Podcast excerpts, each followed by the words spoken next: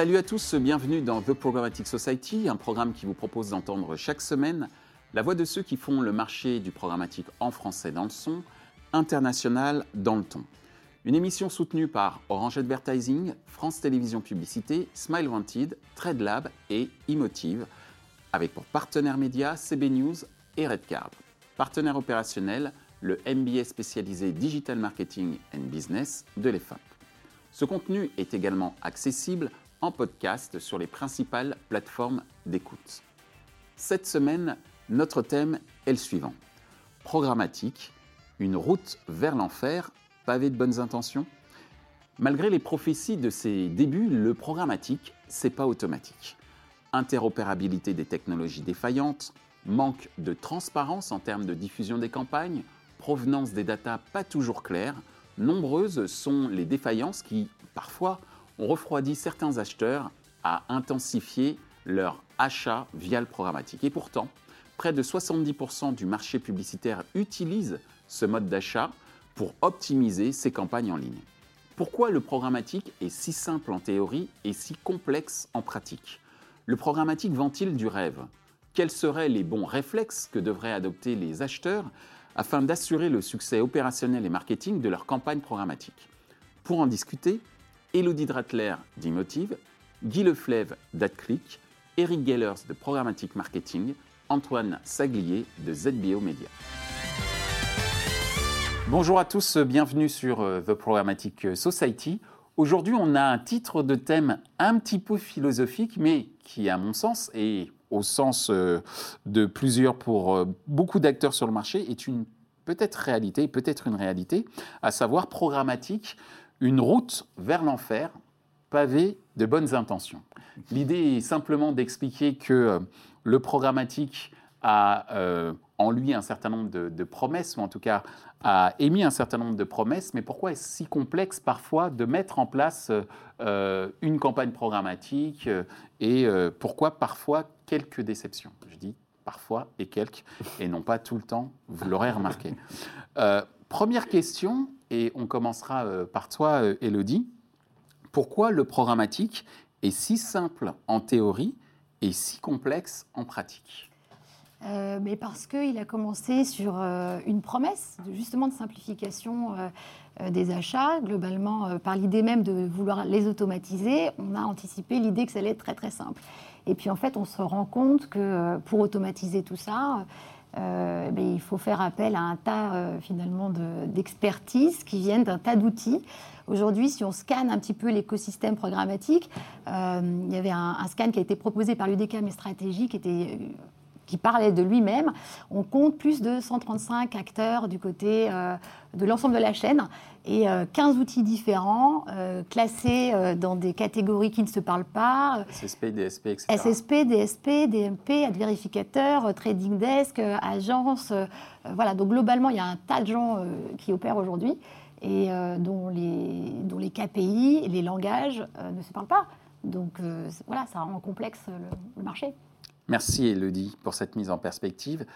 Antoine bah, je vais rejoindre Elodie euh, sur le principe. Au début, on a dit que c'était une promesse marketing, le bon message au bon moment, sur le bon inventaire, etc.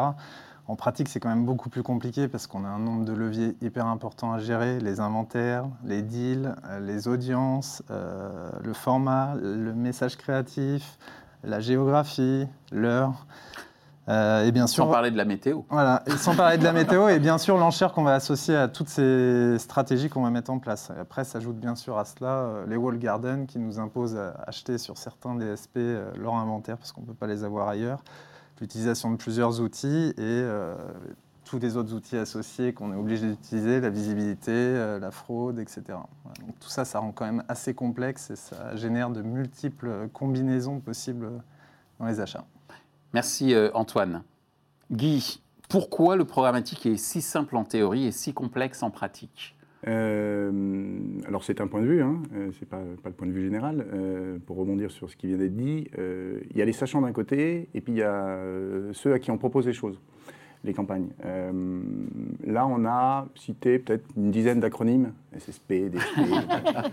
Désolé, mais on ne peut pas faire ça. Non, non, non, mais c'est ça. Et, et déjà, on s'aperçoit que rien qu'à ce niveau-là, entre les acteurs, déjà, c'est pas forcément très très clair. Donc euh, déjà, l'explication des acronymes, euh, entre nous, elle n'est pas très évidente. Euh, et dès qu'on sort du périphérique de Paris, c'est encore pire. Alors, ma casquette, ma casquette géolocalisation et, et marque à réseau et communication locale, puisqu'on est vraiment spécialisé là-dedans. Et c'est vrai que voilà, il y a déjà une problématique de discours, d'explication de texte sur qu'est-ce que c'est, avant le à quoi ça sert et la promesse d'origine, effectivement, qui est le bon message au juste prix, au bon moment, etc. Merci Guy. Eric, pourquoi c'est si complexe en pratique et si simple en théorie le programmatique? Alors, c'est euh, pour euh, rebondir sur ce que tu viens de dire, en fait, concrètement, si on va trop dans le détail et qu'on parle de DSP, de SSP, de verification, de date server, etc., on va perdre des interlocuteurs, un certain nombre en agence, même en agence, et au niveau des annonceurs et des marques, on va en perdre encore plus. Et je ne souhaite pas en perdre sur The Programmatic Society. Voilà, donc c'est pas le but. Et en même temps, si on dit rien, on est hyper boîte noire, et euh, c'est ce qui a été reproché euh, pendant de nombreuses années à certains gros acteurs du programmatique en disant non, non, mais t'occupe pas, j'ai la meilleure techno. Mmh, euh, je gère. C'est une fusée, c'est une roquette, enfin bon voilà, il y en a pas mal qui pouvaient surfer là-dessus. ça marche super, je vais trouver tes bons clients, cherche pas, enfin c'est mon problème. Voilà, et en fait, derrière, il y avait forcément des choses qui n'étaient pas si sophistiquées que ça. Ou alors, il y avait potentiellement beaucoup d'abus de retargeting, c'est-à-dire qu'on vendait des campagnes de prospecting, mais en fait, c'était à 80% du retargeting de l'audience, du site de, de, la marque, en fait. Donc voilà, donc c'est effectivement le comment est-ce qu'on comment est-ce qu'on pilote ça entre la transparence et expliquer vraiment quand ça marche, mais tout en essayant de rester assez simple pour ne pas perdre les interlocuteurs et puis euh, toujours se raccrocher euh, au final aux objectifs marketing et commerciaux. Parce que bon, c'est ça qui intéresse la marque. Quand même, on est là pour vendre des yaourts quand même, et voilà. des voitures, etc. base, ça, ah au final, ça reste assez basique, hein, l'objectif des campagnes. Hein. On est tout à fait d'accord. Alors, justement, merci Eric. Une fois qu'on a à peu près compris euh, comment fonctionnait le programmatique et qu'on se lance, à votre avis, pourquoi parfois le programmatique déçoit euh, certains acheteurs. Elodie. Ben, pour, les, euh, pour les raisons qu'on vient d'énoncer là, c'est-à-dire il y a une complexité opérationnelle euh, euh, qui fait que ça devient, euh, c'est pas, pas si évident finalement d'apporter de, la clarification dans les données qu'on reçoit. C'est une économie qui est euh, comportementale. Hein, hmm. Je pensais aussi aux résultats. Hein. Je ne pensais pas tant sur le plan opérationnel, mais plutôt aux résultats. Parfois, on peut avoir des déceptions aussi sur, certaines, sur certaines campagnes. Est-ce qu'il y a une incompréhension au départ? Non, pas forcément. C'est pas forcément l'incompréhension. C'est le mm. fait que cette économie-là, elle est basée sur essentiellement du comportement. Donc on laisse mm. des traces, on laisse des, donc il y a de la data. Cette data, il faut savoir la mesurer correctement et l'opérer correctement. Et là-dessus se pose le problème de la mesure. Euh, encore une fois. Euh, elles ne sont pas toutes traitées de la même manière. Euh, il n'y a pas de. ouais, ça ne se parle pas assez. Donc, grosso modo, on, on, a un coût de la donnée euh, dont on espère avoir une rentabilité, euh, dont on espère euh, réussir à obtenir voilà, les KPI et, mesurer correctement. Et on se rend compte qu'il y a des biais qui viennent justement du traitement de la donnée, du traitement de la mesure. Et donc, globalement, ce n'est pas sûr que tous nos indicateurs de performance soient bons. Merci, Elodie. Bah, Antoine. C'est exactement ce qu'elle vient de dire. On a, je pense aujourd'hui, un problème dans la mesure. Il y a 10 ans, la mesure dans le digital était assez fiable. Hmm. Il y avait moins de devices, donc euh, on arrivait mieux à suivre les internautes. Aujourd'hui, euh, on est contraint à plusieurs points. Euh, bah, les cookies, grâce au RGPD, donc quelquefois les tags ne sont pas déclenchés. Les navigateurs maintenant qui protègent les internautes du tracking. Oui, Safari par exemple. Safari, Firefox récemment. Ouais. Donc tout ça, je pense que la mesure, elle est plus aussi fiable qu'avant. Il y a eu une époque où on a commencé à parler du cross-device, qui avec RGPD a complètement redisparu de, du marché. Et euh, aujourd'hui, je pense que c'est vraiment ça qui pose un, réel problème. Après, on voit aussi tous les outils tiers qui n'ont pas forcément les mêmes normes. Euh, le taux de visibilité, en général, euh, il n'est pas calculé de la même façon. Alors, effectivement, les mesureurs mesurent exactement les mêmes impressions visibles. Maintenant, le taux n'est pas toujours calculé de la même façon. Il y en a qui le prennent avant la fraude ou après la fraude. Ça change quand même légèrement les choses. Alors pour revenir sur un de tes points, je vais être un peu polémique, c'est hyper rare, mais il y a des fois j'ai envie de me dire que fait le CESP quoi? C'est-à-dire euh, avoir une sorte de euh, euh, d'organisme qui, je rappelle que le CESP c'est le centre d'études des supports publicitaires. Et que fait-il pour, justement, en tout cas pour ce qui est du marché français, on est d'accord qu'on est sur un marché international, mais quand même, au moins sur le marché local, il y a une norme notamment en termes de mesures, pour que, d'une certaine manière, euh, tout le monde soit d'accord sur la mesure. Peut-être que je suis naïf hein, dans ma réflexion, mais je, me permets de rebondir sur ton point par rapport à, à, à cette idée que j'ai dans la tête, qui est de dire, mais le CSP, que faites-vous quoi? Ouais, il y a l'histoire des ID universels. Je pense qu'il va falloir que le marché avance et que ça accorde assez vite euh, sur. il y a quelques, plusieurs solutions, il y a plusieurs initiatives. Tu avais fait une émission là-dessus. Mm. Je pense qu'il va falloir vraiment que ça accélère parce qu'aujourd'hui, euh, le cookie va vraiment mourir et on- ça commence déjà, on voit les effets aujourd'hui. Et je pense que c'est ça qui peut évoqué les wall décevoir. Les qui wall accélèrent garden, le etc. phénomène aussi. Qui eux ont certains un login, comme on le sait, sans citer euh, aucun wall Nourrit la garden. bête. Le programmatique, ça a nourri la bête. C'est vrai. Donc, Merci euh, très pour ces précisions. Guy, Quoi? pourquoi ça déçoit parfois les acheteurs? Euh, alors, ça déçoit les acheteurs ou ça déçoit Parfois, les. pas tout le temps, Ouais, non, non, mais bien sûr, c'est- il y a, y a autant, il y a une hétérogénéité complète en fait. Euh, nous qui sommes membres de l'IAB, je profite de faire la pub de, de notre association, euh, on essaye de normer, de fixer les choses. Alors, on peut toujours critiquer les normes, mais c'est comme les études d'audience ou comme les études oui, de presse. bon, bah, il faut un panel et il faut quelque chose. Et en fait, c'est extrêmement hétérogène. Il y a pratiquement autant de techno, de sortes parties. De, moi, je ne suis pas un technicien. euh, il y a des super technos à Paris incroyables. Il y a des, dizaines de, startups qui ont lancé des trucs formidables. Le problème, c'est qu'à un moment donné, si on norme pas ça, effectivement, qu'on n'ait pas euh, une norme pour tout le monde applicable. euh, Enfin, l'IAB a quand même réussi à faire un certain nombre de choses assez formidables. J'y étais pas à l'époque, euh, d'au moins pour dire que les formats soient les mêmes sur les sites. Bon, si on commence déjà par ça, c'est déjà pas mal. Alors après, la mesure, la mesure, effectivement, comme tu dis, Elodie, c'est euh, c'est la mesure de, de ce que le client euh, a envie aussi de voir. Euh, on peut mesurer des milliards de trucs, on a des milliards de données, sauf que le client final, il est complètement paumé. Et lui, il dit, je fais de la pub, je vends des yaourts, pour reprendre ton expression. OK, combien j'en ai vendu? Ça, c'est une chose, mais c'est pas juste avec le programmatique qui va vendre des yaourts, c'est avec plein d'autres choses. Mm. Et, et- et finalement, pas rentrer dans les discussions sur les modèles d'attribution dans tous les sens, il y a des technos incroyables là-dessus, c'est en faire super complexe et c'est très arbitraire. Donc, euh, point de vue euh, de ce que nous, on gère, euh, par exemple, avec la FNAC Darty euh, sur le local, on est très très loin de ce qu'on est en train de raconter sur, Paris. On est très loin parce que la capacité de, compréhension déjà du système et de la mesure, elle se fait sur des, choses beaucoup plus simples, peut-être plus simples pour, pour certains, mais plus claires pour le client. Et donc, c'est ça qui va faire jauger de, de ce qui est bien ou ce qui n'est pas bien, ça a marché, ça n'a pas marché, etc. Donc, c'est- quand même assez compliqué. Euh, mais bon, il faut que le marché se, norme un peu entre nous aussi déjà, parce que déjà, quand on raconte euh, des tas de choses très compliquées, que nous-mêmes, quelquefois, on ne maîtrise pas forcément toujours, euh, ben, à un moment donné, il faut que ça leur arrive, un petit peu plus de façon pédagogique, simple et compréhensible. Sinon, l'adoption du canal, même si l'adoption été forte, je dirais massivement à cause du prix, ou grâce au prix, hein, principalement ça, je le vois bien en local, hein. On est sur des, des fois, fois 10 en moins en termes de, de budget, et pour les marques en, en local, c'est hyper important. Voilà, il faut que ça se norme un peu plus vite, quoi, c'est clair. Merci euh, Guy. Eric, Alors, euh, oui, et je pense que sur euh, justement cette partie peut-être un petit peu de déception du programmatique, je pense que si, si on part du début, c'est vrai que c'est important peut-être de ne pas limiter le programmatique à l'achat média. Hein, et, euh, et justement, pour, pour le coup, quand on parle de programmatique, c'est beaucoup achat média programmatique en temps réel, patati patata. Et euh, il faut aussi bien penser à la data. Alors même si c'est l'air tarte à la crème, de plus en plus, il y a des solutions qui permettent de certifier la data.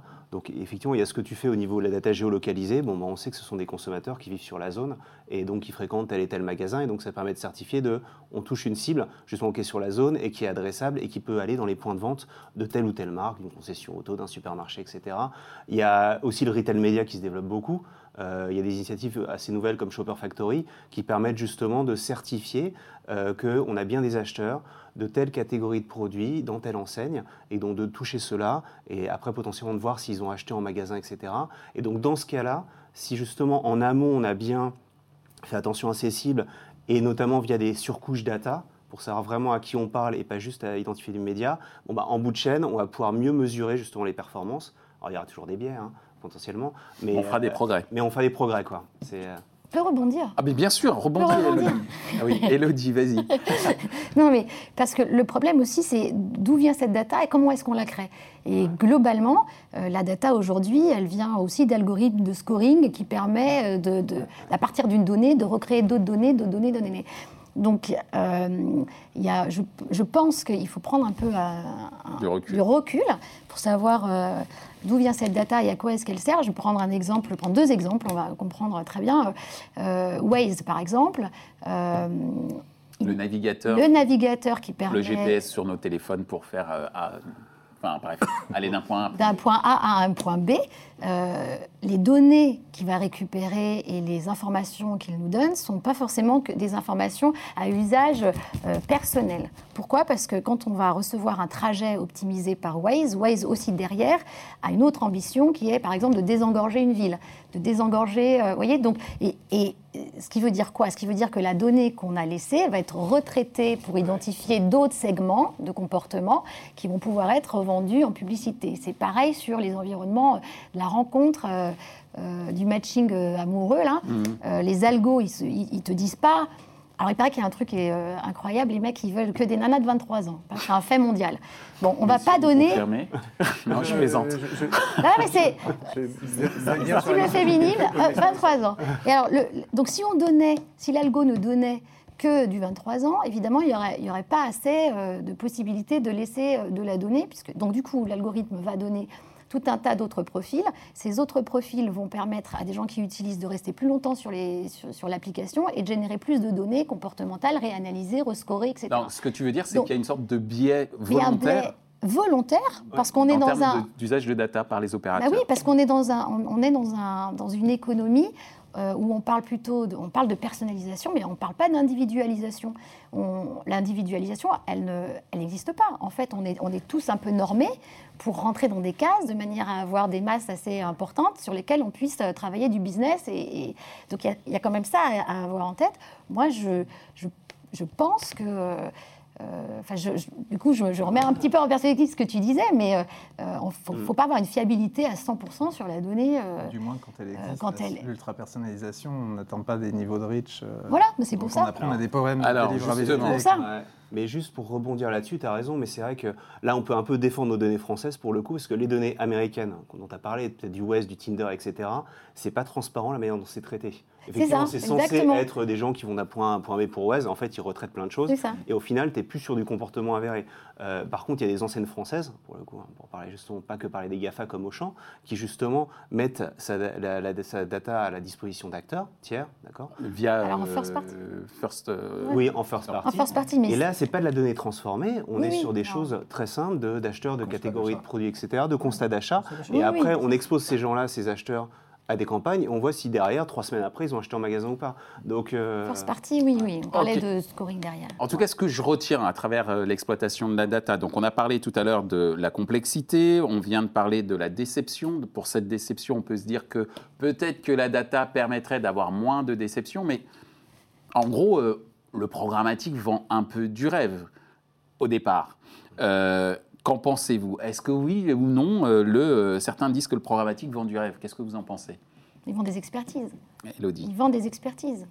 Et on a besoin, on a besoin de comprendre ce qu'on fait, donc on a besoin d'avoir des experts, acheteurs. euh, On a besoin du coup de former beaucoup. On a besoin de clarifier l'obésité des données là dont on a parlé. Il y a trop. Donc, euh, donc je pense que les annonceurs ont besoin d'être accompagnés par des par des trading desks, des spécialistes. euh, euh, et, finalement, ouais, c'est plutôt une économie de l'expertise.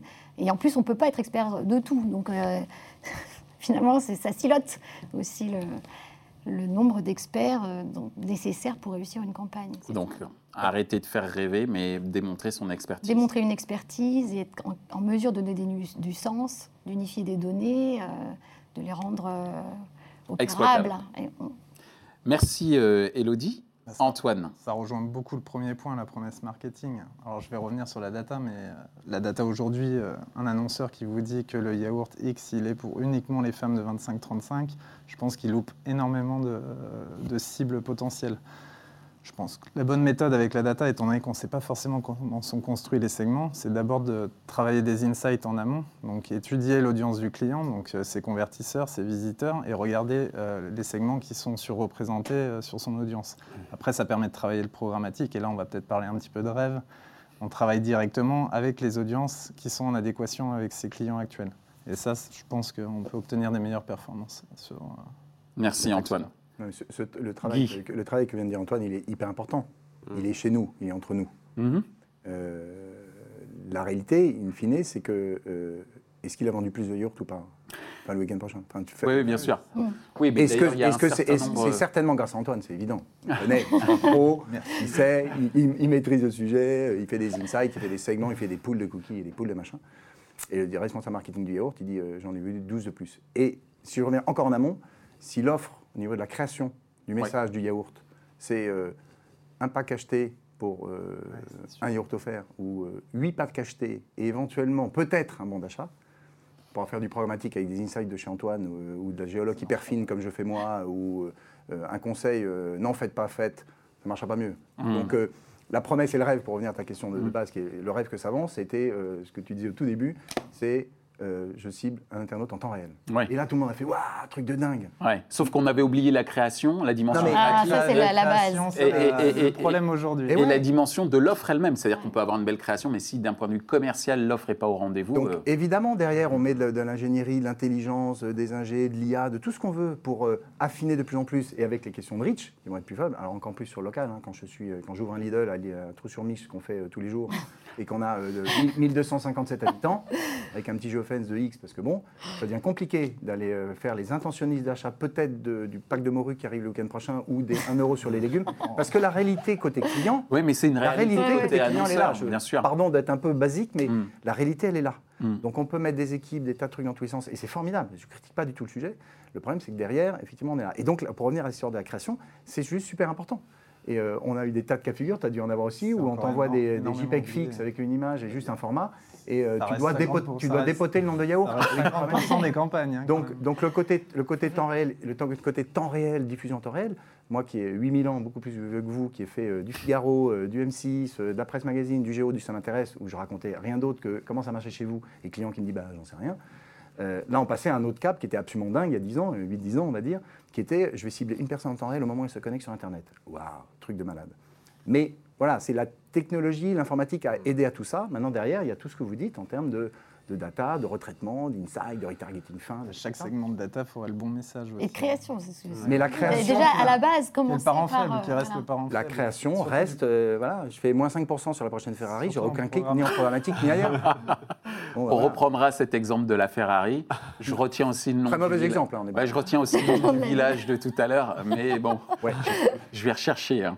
Euh, Eric, ton avis sur le fait que le programmatique vend du rêve T'en penses quoi Pour retourner la- ta question, Ouais. en fait, si une marque ou un annonceur ne veut pas acheter du rêve, ou veut éviter dans la mesure du possible d'acheter du rêve, qui n'achète pas des boîtes noires.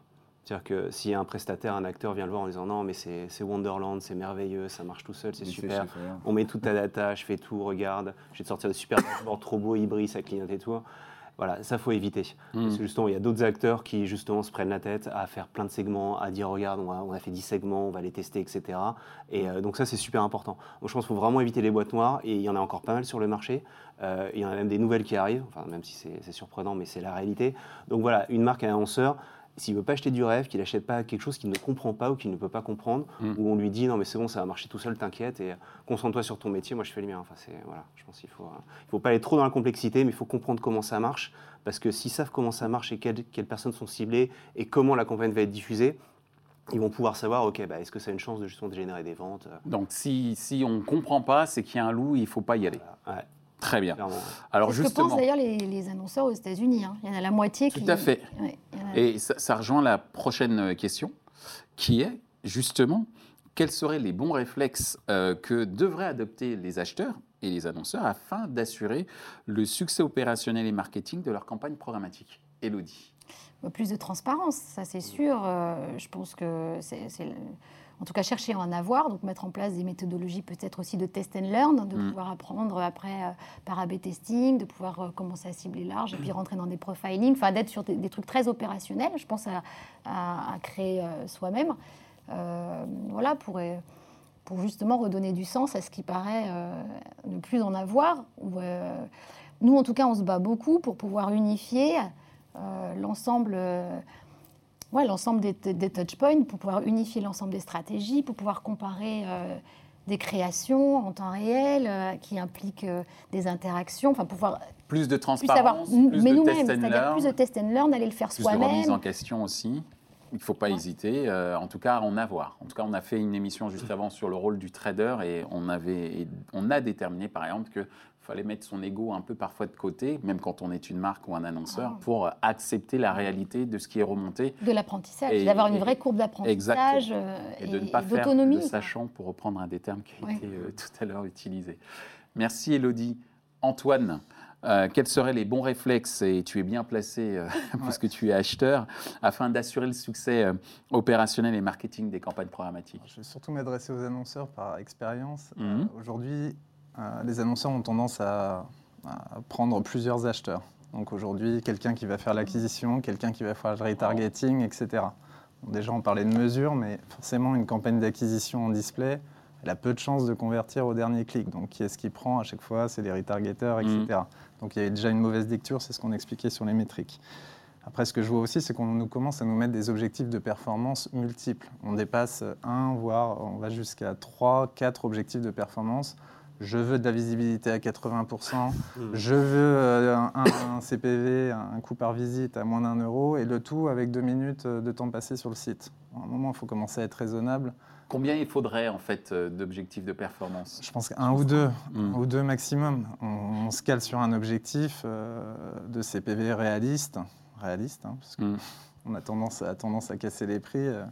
en, en fait, ils se font rêver eux-mêmes en fait. Ouais, je pense qu'ils se font rêver eux-mêmes. Ils se font Non, mousser, mais- il y a peut-être aussi l'idée C'est pas de- tellement ça, c'est qu'on leur a dit que Ouais. ça allait être un truc de malade. Voilà. Oui, Et qu'ils allaient pouvoir tout faire et que grâce à nous, on va pas vous expliquer le HTML5. C'est trop compliqué, vous êtes responsable marketing. Bon, laissez-nous faire, faites-nous confiance. Et en fait, on leur a vendu tout ça en fait. Et Ouais, Aujourd'hui, on est en train de faire marche arrière en disant merde, merde, merde, comment est-ce qu'on leur explique Mm. Donc c'est tout. Et, euh, et- et d'ailleurs, euh, ZDO, ils ont tout ce qu'il faut pour faire du retargeting et machin truc. Mais on leur a expliqué ça il y a 8 ans ou 9 ans ou 10 ans. Et aujourd'hui, on est en train de, comme dit Elodie, euh, c'est pas de sa faute, c'est ni de la, la mienne, ni voilà, on est en train de redire les mêmes choses qu'il y a 10 ans. Il faut de la transparence, il faut de la transparence, il faut leur expliquer. Et ça a commencé avec le sapin, hein, entre guillemets. Oui, Histoire de balancer un peu sur la table. ça fait, euh, voilà, Macron 1, Macron 2. euh, elle est où la transparence? Ah ben moi, je suis DSP euh, aux États-Unis. Oui, mais il y a la loi sapin, monsieur DSP aux États-Unis. Loi sapin. Oh yes, Christmas time. Yes. sapin Noël, yes. Mais on en est encore là aujourd'hui. Donc euh, il y a beaucoup d'initiatives. Je caricature pour foutre un peu de. hein, Oui, mais- non, mais c'est bien, c'est bien, ça met du rythme entre le nom du village, euh, Christmas time, etc. Attends, ouh, Il y en a une collection, c'est la- pas la mal. réalité, c'est ça. Est-ce qu'Antoine, tu avais, Non, mais terminé après, Après, je te coupé, redonne- pardon. après, je te Il y a pas de redonnerai la parole. Après, il y a le message créatif dont aujourd'hui on peut mettre de multiples scénarios en place en programmatique. C'est ce qu'on nous demande, les annonceurs, avec différentes stratégies. Mais bon, en général, la créa, comme tu as dit tout à l'heure, c'est souvent le même JPEG avec le même message. Sans parler des click to action, quelquefois qui sont quasi inexistants dans des créas qu'on peut recevoir. Et après, on nous dit la campagne programmatique n'a pas fonctionné. Bon, Excuse-moi, mais on va peut-être revoir un petit peu le message euh, dans ta créa. Quoi. Il ne donne pas du tout envie d'aller vers le clic. On est d'accord, il faut revenir sur la création, l'offre, etc., comme on l'évoquait tout C'est à un peu l'heure. du rétropédalage. Je finis C'est ça. juste ça très Ah non, rapidement. tu finis, non, tu commences. Bah, c'est- Non, non, voilà, arrêtez, c'est bon. C'est on bon, Michel. Après, on va dire, on va dire que. euh, Guy. en fait, à ta question, euh, à ta dernière question. Donc, euh, les bons réflexes que devraient adopter les acheteurs afin d'assurer le succès opérationnel marketing. Le premier bon réflexe pour moi, c'est mon point de vue, c'est de parler avec le client. Hein, Aujourd'hui, il y a des mails, il y a des messengers, il y a des SMS, tout ça. Mais aujourd'hui, il faut leur parler. Qu'il faut se mettre autour de la table. Ils n'ont pas le temps, on n'a pas le temps, personne n'a le temps. Très bien. Mais à un moment donné, il faut faire break. Il faut leur parler, se mettre autour de la table et discuter, échanger. Et en gros, prendre ce que je fais depuis 8 ans, un paperboard, trois stylos, et d'expliquer qu'est-ce qui se passe, le cercle, le machin, le RTB, ta. Et en fait, quand on commence à parler aux gens et qu'on leur dit, mais vous comprenez ce que je dis ou pas? Parce que par mail, parce que par mail, par mail, je peux mettre du ton. euh, voilà, on dit à nos enfants, arrêtez de vous passer des SMS, téléphonez-vous, quoi, appelez-vous, parce que le lol, le point d'exclamation, ça veut dire que tu as mis un point à la fin de ton truc. Bon, c'est pareil, il faut leur parler. Moi, je fais le tour de France en ce moment avec des responsables marketing de gros groupes euh, pour Citroën et, et- et DS Automobile. Passe autour de la table et on se parle. Ils comprenez ce que je dis euh, Impression, Ouais. affichage, etc. On revient à ce que tu Mais- disais tout à l'heure, n'achetez pas ce que vous ne comprenez pas. Voilà, si vous comprenez pas le truc, posez-moi la question, je viens vous voir, je vous explique, dire voilà, oui, c'est quoi la data là Vous trouvez où la data Ouais. Ah oui, alors on va vous expliquer, il y en a chez machin, il y en a chez truc, on la teste, mais on coupe, bon. Et là, on explique. Et en fait, il faut déjà se parler. Oui, encore faut-il aussi, si je puis me permettre, que je dis parler de l'ego tout à l'heure. Ça paraît dingue de parler d'un soft skill comme l'ego, mais aussi que les annonceurs aient l'ego de et, et en fait la franchise de reconnaître qu'ils ne le comprennent pas. Oui, Parce sûr. que souvent, pour ne pas perdre la face en interne, on ne veut pas expliquer qu'on n'a pas compris un nouveau concept, etc. et en fait, euh, si on se le fait expliquer, euh, tout va très bien. Et en fait, je pense que tout le monde est à un niveau de question ou de remise en question que en fait tu peux poser la question, tu me rendras service aussi, en gros entre guillemets. Donc c'est dire aussi aux annonceurs, osez poser des questions, vous ne serez pas bête, au contraire, vous allez peut-être même remonter dans l'estime de votre hiérarchie, puisque vous serez en mesure de pouvoir restituer ce que vous il avez faut il faut qu'en interne, on fasse notre propre, euh, notre analyse aussi. hein. Les traders, ils envoient des bilans avec des tas de mots dans tous les sens. Les gens comprennent. Ouais, ouais, il non, faut déjà qu'aussi on- les traders, qui sont hyper experts des audiences et des, des techniques et qui ont suivi, qui ont beau- beaucoup bossé, puissent expliquer assez simplement que voilà. Puis Il y a des, des interlocuteurs en agence qui sont Antoine. très jeunes, qui vont comparer des CPA de search avec des CPA de display. Voilà, euh. C'est clair. complètement ridicule. Quoi. Oui, bien sûr. Le mot de la fin pour toi, Eric. Bravo. Bravo, c'est flatteur. Euh, bah, on a parlé de transparence. Donc pendant longtemps, il n'y en a pas eu. Et il y a toujours des acteurs qui font preuve d'aucune transparence. Bon, c'est hallucinant, mais c'est comme ça. Et donc ça génère un manque de confiance des marques et des annonceurs. Et l'air de rien, il y a une surenchère sur les KPI. En disant, Comme je comprends pas tout, mais j'ose pas te le dire parce que je vais pas passer pour une quiche. Exactement. Euh, Ton CPA, c'est 1,50€. Voilà, c'est ça. Bah là, Ah, je mais je vends des chariots élévateurs, moi. Ah oui. eh ben, je vais te punir en mettant euh, trois KPI avec des taux hyper élevés qui sont inconciliables entre eux. Et donc voilà quoi. Et c'est là où bah, là, il faut se reparler, effectivement. Euh, voilà. Et, euh. Et si soit le trading desk comprend pas le business du client, parce que ça peut être ça aussi. Il Mhm. faut comprendre le business de son client aussi. Quoi. Parce que si tu ne comprends pas bien, tu vas faire des campagnes pas terribles. Quoi. Et inversement, donc euh, voilà. Bon, bah, grâce à vous, on aura compris encore une fois que l'humain revient au centre de la stratégie marketing et de communication sur le programmatique. Et en plus du pouvoir, surtout. Et- et puis une reprise de- euh, pouvoir. Les, les- les annonceurs reprennent le pouvoir, les agences reprennent le pouvoir. L'idée, c'est de pouvoir. On a parlé même de la avec- reprise du pouvoir de la, de- des services de création publicitaire en amont euh, dans une précédente émission pour expliquer que, comme on vient de le dire aussi, la création, c'est Ouais. l'essentiel. Commencer par l'essentiel, euh, mettre en, en place des, des technos ou utiliser des technos qui permettent d'unifier des données pour qu'elles reprennent du sens, de normer. Euh, voilà, c'est vraiment l'enjeu de demain, quoi, de Eh ben, unifier tout ça pour qu'on puisse exister euh, dans l'open web en dehors des GAFA. Tiens, ça serait parfait, ça. eh bien, c'est sur, ces, euh, Ça, c'est dit. eh bien, c'est sur cette punchline que nous allons nous quitter. Je vous remercie euh, beaucoup pour euh, nous avoir expliqué qu'en fait, on n'est pas sur une route euh, vers l'enfer pavée de bonnes intentions, mais justement, euh, juste sur une route de bon sens. Bon Donc euh, voilà. Merci à vous. Merci Michel. À Merci, bientôt. Michel. Ainsi s'achève ce débat autour du programmatique et de la créativité publicitaire. Les points à retenir de nos échanges sont les suivants. 1. Trop d'acteurs, de concepts et d'acronymes ont complexifié la compréhension du programmatique. 2. Message aux annonceurs, n'achetez que ce que vous comprenez. Vous ne comprenez pas, n'achetez pas. 3. Autre message aux annonceurs, évitez la multiplicité des objectifs de performance. Un à deux objectifs de performance suffisent. Plus d'objectifs grèvent fortement votre potentiel et efficacité marketing. Retrouvez ce programme en podcast sur les principales plateformes d'écoute. Merci à Orange Advertising, France Télévisions Publicité, Smile Wanted, TradeLab et Emotive pour leur soutien. Partenaires médias CB News et Redcard. Partenaire opérationnel, le MBA spécialisé Digital Marketing and Business de l'EFAP. Ce contenu est accessible également en podcast sur les principales plateformes d'écoute. Merci également à l'ensemble des équipes d'Atelier B pour la réalisation de ce programme. Traduction et sous-titrage par Uptown.